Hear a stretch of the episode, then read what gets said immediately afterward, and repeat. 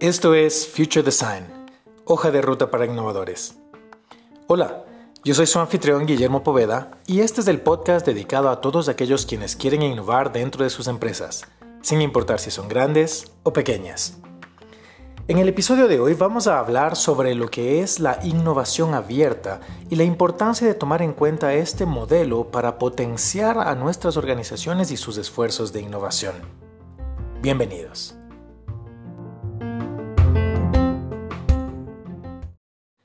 Colaborar es uno de los elementos claves dentro de la innovación. Pero cuando hablamos de innovación abierta, llevamos la colaboración al siguiente nivel. Esto quiere decir que las empresas no solo tratan de resolver sus retos y sus oportunidades de innovar junto a sus colaboradores dentro de la empresa. La innovación abierta implica que abrimos la puerta para empezar a trabajar con otros actores externos a nuestra organización. Esto puede incluir a la academia o a startups y emprendimientos que están alrededor de nuestro ecosistema, de nuestra industria. Pero para explicar mejor qué es esto de la innovación abierta, quiero invitar a uno de mis grandes amigos, el colombiano Sergio Zúñiga, un hombre con más de 10 años de experiencia en la industria de la innovación, quien viene conectando a los emprendedores y las grandes empresas con experiencias en el sector público y en el sector privado, incluyendo a el gran banco BBVA a nivel regional. Sergio, quien actualmente se desempeña como cofundador y director de Data e Innovación en Golupa, nos compartió algunos de sus tips y especialmente sus experiencias en este campo. Sergio, cuéntanos, ¿qué es para ti la innovación abierta? La innovación ha venido cambiando en toda su historia y Digamos que al principio cuando empezó la revolución industrial se trataba de producir y producir y producir y producir. Luego esa producción ya eh, unos años después pasa al tema de tiene que ser eficiente y tenemos que tener mucha información en cada parte del proceso para que esto sea eficiente y no generemos desperdicios. Luego pasamos a otra etapa que es, aparte de esto, yo tengo que tener un conocimiento único para mi producción y mis productos. Y es cuando se empieza a crear todo un modelo de equipos muy robustos de investigación y desarrollo dentro de las empresas que van a producir patentes y van a producir de nuevo un conocimiento que es único para cada empresa protegida. Esto duró así hacia, hacia más o menos los finales de los 80s, 90s. Y ya empiezan a darse cuenta las empresas que eh, teniendo esto no es suficiente para ser los más competitivos o los más atractivos del mercado. Entonces empiezan a pensar cómo hacer para tener muchas más ideas y realmente ganar la competencia en digamos que mercados que son cada vez más saturados o mercados que son cada vez más competitivos donde hay cada vez más jugadores que no necesariamente tienen un presupuesto enorme pero sí unas ideas fenomenales. Entonces em, Empresas como Tesla, que es esta empresa de eh, autos eléctricos de alta gama, eh, con la mayor eficiencia energética en el consumo de sus autos, eh, con un fundador visionario que se llama Elon Musk. Este señor empieza a decir, bueno, ¿qué pasa si yo todo esto que he construido, estas patentes y este conocimiento que tengo sobre los carros eléctricos de alta gama, ¿qué pasa si yo libero estas patentes? Entonces libera todas sus patentes, le permite a las personas que puedan hacer lo que quieran con ellas. Y lo que se da cuenta es que eh, estas personas que tenían grandes ideas allá afuera, que no las conocía la empresa, que no tenía acceso a ellas, pues empiezan a llegar con mejores ideas a la, a la misma empresa para hacer cada vez mejores sus autos. Entonces, esto de estamos en la era de las ideas, estamos en la era donde todo el mundo tiene muy, muy, muy buenas ideas, pero cómo nos conectamos con esas ideas y cómo la empresa puede, de una u otra manera, la gran empresa o la empresa tradicional puede eh, tener los beneficios de trabajar abiertamente con todo aquello que está sucediendo allá afuera en el mundo. Y es donde arranca eh, toda esta era de la innovación abierta. Y lo importante de esto es que estamos haciendo eh, costo eficiente el acceso a las mejores ideas que se producen en el mundo. Y estas mejores ideas no se producen necesariamente en una gran universidad o las produce el gobierno o las produce la misma industria.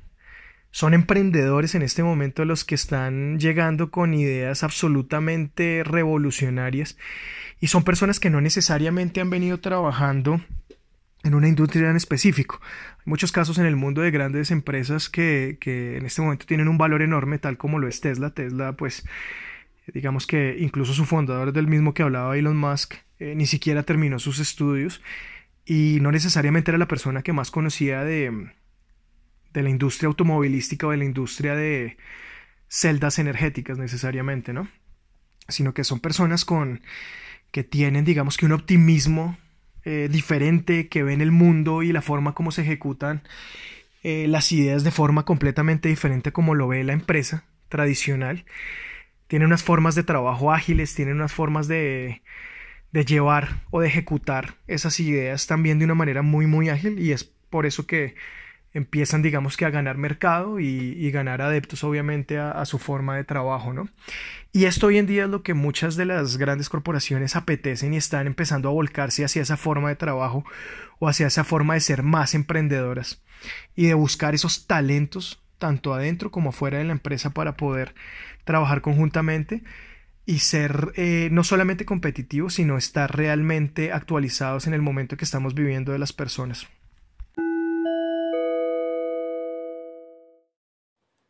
Totalmente de acuerdo contigo, Sergio.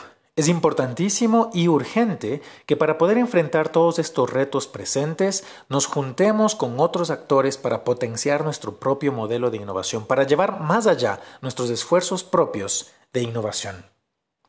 Ahora bien, para hablar sobre esto de la innovación abierta, es importante que entendamos que debe venir conectado a un modelo. Valeria Amores, quien lleva varios años ya dedicada a la innovación, trabajando en grandes empresas y se ha especializado en un conjunto de herramientas y metodologías relacionados a la innovación, y en este momento se desempeña como parte del equipo de estrategia, innovación y transformación en Banco de Guayaquil, nos da algunas claves de cómo implementar este modelo de innovación abierta. Valeria, ¿cómo se hace?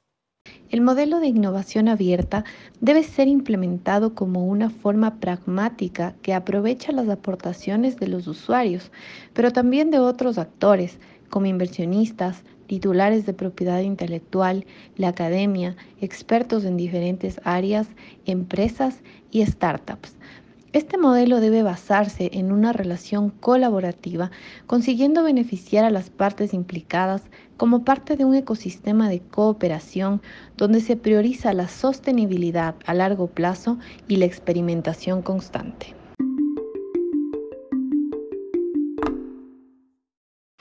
Muy al grano, Valeria, muchísimas gracias. Sin embargo, quiero preguntarte si hemos tomado esta decisión de hacer innovación abierta dentro de nuestras empresas.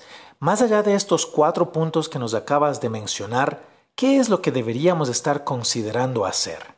Un buen modelo de innovación abierta, que por cierto otorga a la organización un interesante flujo de ideas y aportes desde diferentes y valiosas perspectivas, debe ir acompañado de un governance que le otorgue claridad y sostenibilidad Además, hay que entender desde diferentes aristas las maneras de lograrlo. Por ejemplo, entre la gran empresa y la academia ha existido desde hace mucho tiempo una gran brecha.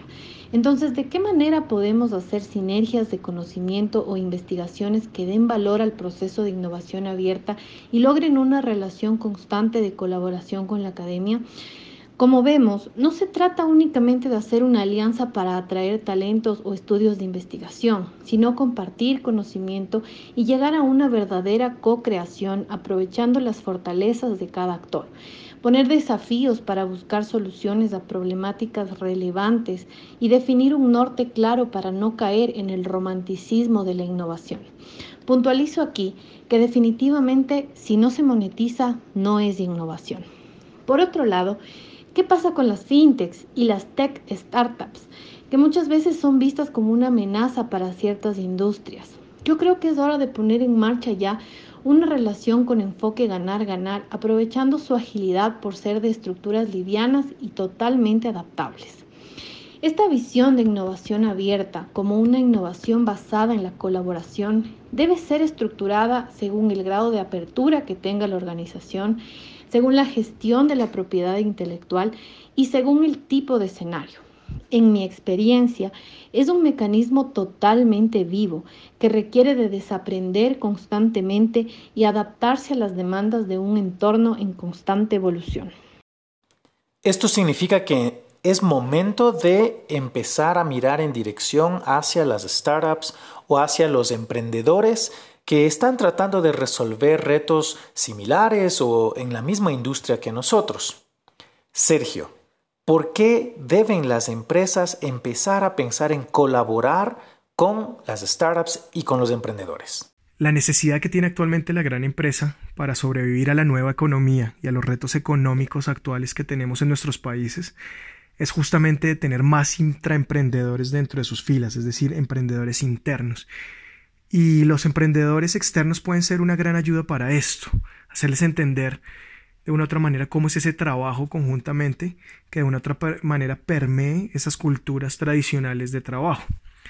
Eh, normalmente la gran empresa está muy orientada hacia objetivos, entonces se definen objetivos a priori en los que de una u otra manera se van a desarrollar proyectos, mientras que el emprendedor eh, entiende cuáles son sus propios medios, recursos, contactos y de ahí define potenciales eh, objetivos a lograr. La percepción de riesgo es completamente diferente para un emprendedor que para un gran corporativo. Entonces, normalmente el corporativo se enfoca en cuáles son los retornos esperados, esperan un ROI de cada proyecto, mientras que el emprendedor se enfoca en cuáles son esas potenciales pérdidas asumibles que puede llegar a tener. La actitud, por, otro, por otra parte, del corporativo es eh, tal vez pueda tener, eh, si le ayuda, este puede ser un competidor en el futuro por otro lado, el emprendedor piensa más en cuál es el potencial de ser aliados a largo plazo. Y eso también es importante saberlo. Eh, muchas veces el gran corporativo lo que está tratando de evitar al máximo son contingencias, mientras que el emprendedor en esas contingencias es donde ve la oportunidad justamente de crecer y hacer las cosas. Y asimismo, para el corporativo es completamente necesario saber hacia dónde va todo este asunto, cuál es esa predicción del proyecto eh, y, de, cómo llegar allá. Mientras que para el emprendedor no es necesario saber eso, sino que para, para él o ella es importante la oportunidad de crecimiento en cada una de las etapas y de cómo aprovechar cada uno de los ambientes en los que empieza a desempeñar este, esta labor. En ese sentido, eh, se pueden complementar ambas visiones, ambos mundos que han coexistido en paralelo, cada uno con su narrativa.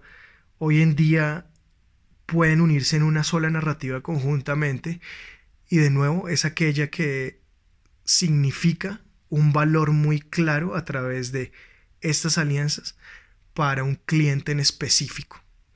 Y eso obviamente los clientes cada vez lo notan más eh, aquellos que de una u otra manera en este momento se ven servidos por una muy buena alianza eh, van a recordarlo en el futuro y van a ser clientes que cada vez son más fieles a estas marcas que son más abiertas y más colaborativas en el mundo, ¿no? Y ellos son los que van a ganar necesariamente esta batalla cada vez más competitiva en los mercados.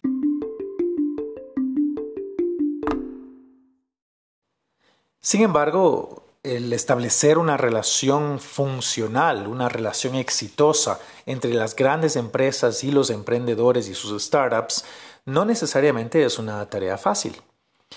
En realidad, todo esfuerzo de colaboración, especialmente con eh, actores externos a nuestra organización, puede representar retos importantes, como ya bien mencionó Sergio, eh, que incluyen a la cultura propia de nuestra organización.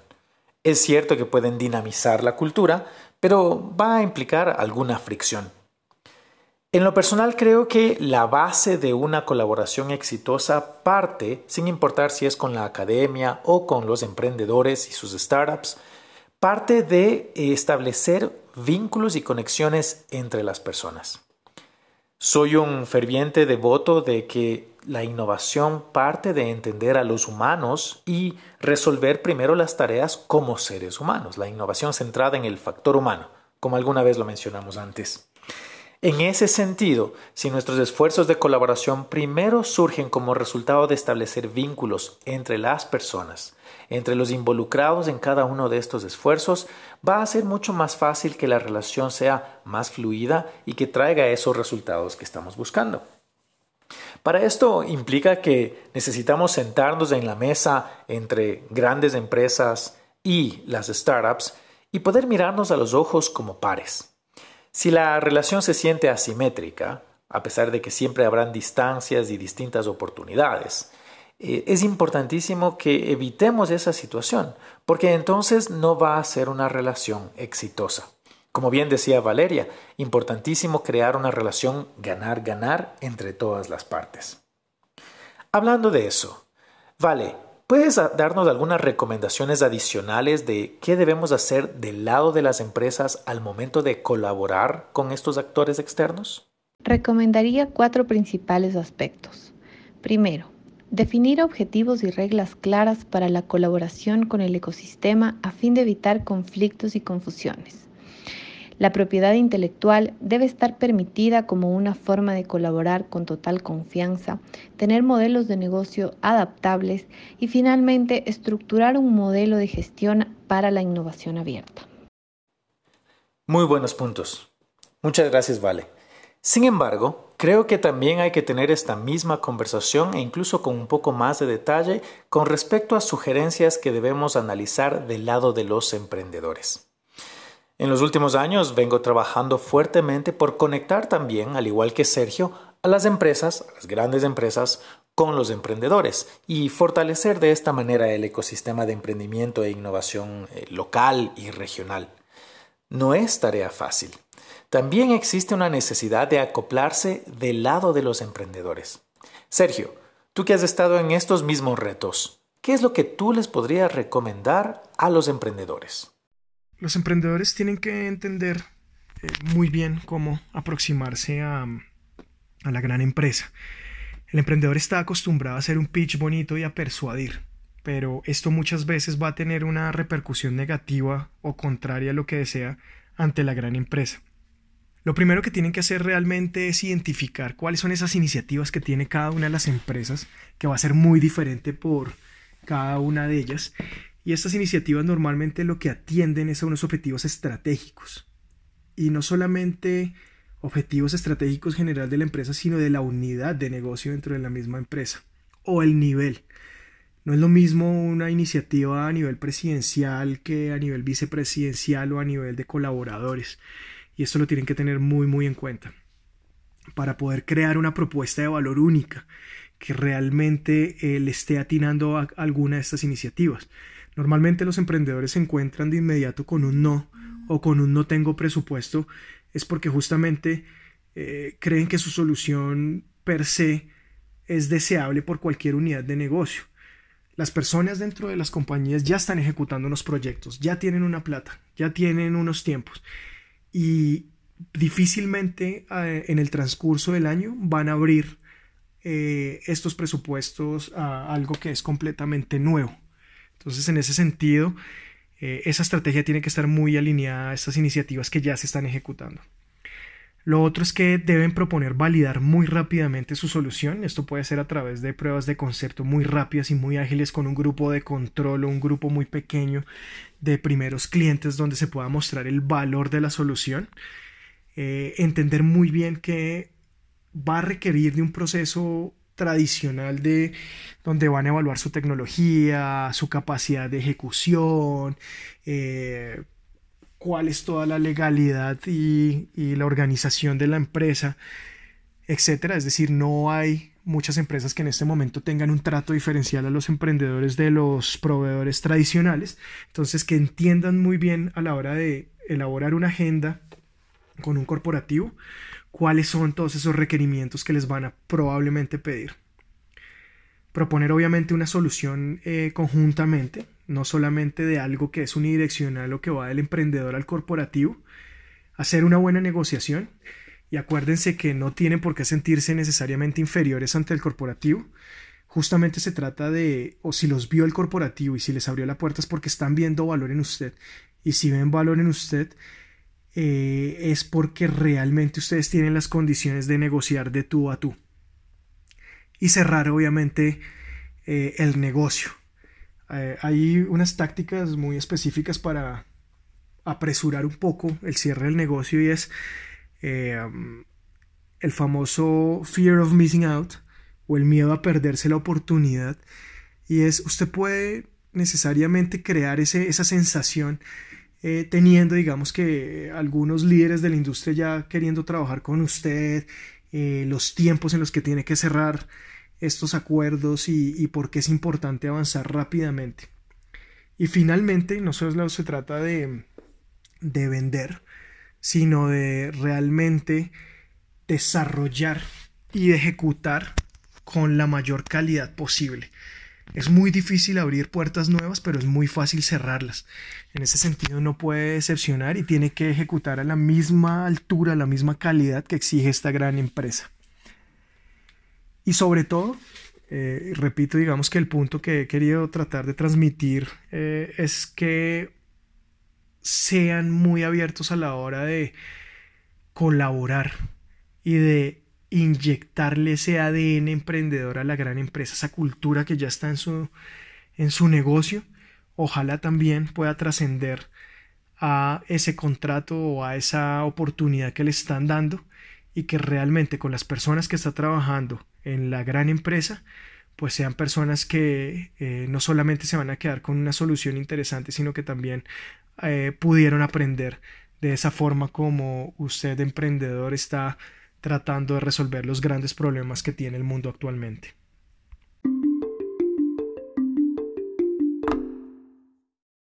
Muchísimas gracias queridos amigos. Sergio y Vale, sus comentarios y sobre todo sus experiencias son de mucha utilidad para conectar a las empresas con el ecosistema, con la academia y con los emprendedores y sus startups. Definitivamente hay un trabajo que realizar todavía, hay que seguir movilizando la cultura en todos estos actores, entre todos estos actores, para que estos lazos se fortalezcan y podamos eh, vencer esa brecha que podría existir entre todas las partes involucradas. Mi recomendación, simplemente para agregar algo más en toda esta poderosa conversación que hemos tenido en este episodio, es que hay que recordar que la empatía de la que discutíamos tanto en el episodio anterior hablando de design thinking, también se puede utilizar en estos espacios. Hay que ponernos en los zapatos del otro. Hay que entender cuál es la posición y cuáles son las necesidades del otro.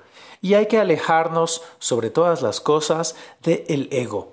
Porque cuando el ego se junta en estas ocasiones, en realidad sirve más como un estorbo y no como un dinamizador de las sinergias que se pueden crear entre todas las partes. Recuerden, no se llama ecosistema, se llama ecosistema de emprendimiento e innovación. Y si entre todos remamos juntos, créanme que vamos a poder lograr cosas maravillosas, no solo para la creación de nuevos productos y nuevos servicios en el mercado, sino también para traer nuevo dinamismo al desarrollo de las industrias y al desarrollo económico y social de nuestros países.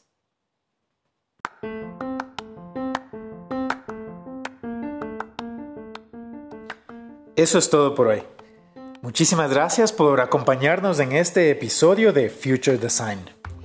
Recuerden que nuestras redes sociales están a su disposición para que nos dejen sus comentarios, sus inquietudes y sus opiniones. Nos encuentran en Facebook y LinkedIn como Future Design Hoja de Ruta para Innovadores. Y siempre pueden dejar sus notas de audio también en anchor.fm slash Future Design. En nuestro próximo episodio vamos a discutir sobre una habilidad que resulta vital no solo para conectar a todos los actores de un ecosistema, sino también para potenciar la oportunidad de que nuestros proyectos de innovación sean exitosos en las negociaciones que hay que realizar dentro de la organización y con otras partes. ¿De qué habilidad estamos hablando? De la comunicación. Y por eso para entender el rol de la comunicación con la innovación, vamos a hablar con uno de los expertos regionales más importantes de Latinoamérica, un gran amigo, Alejandro Formanchuk. Hasta la próxima semana.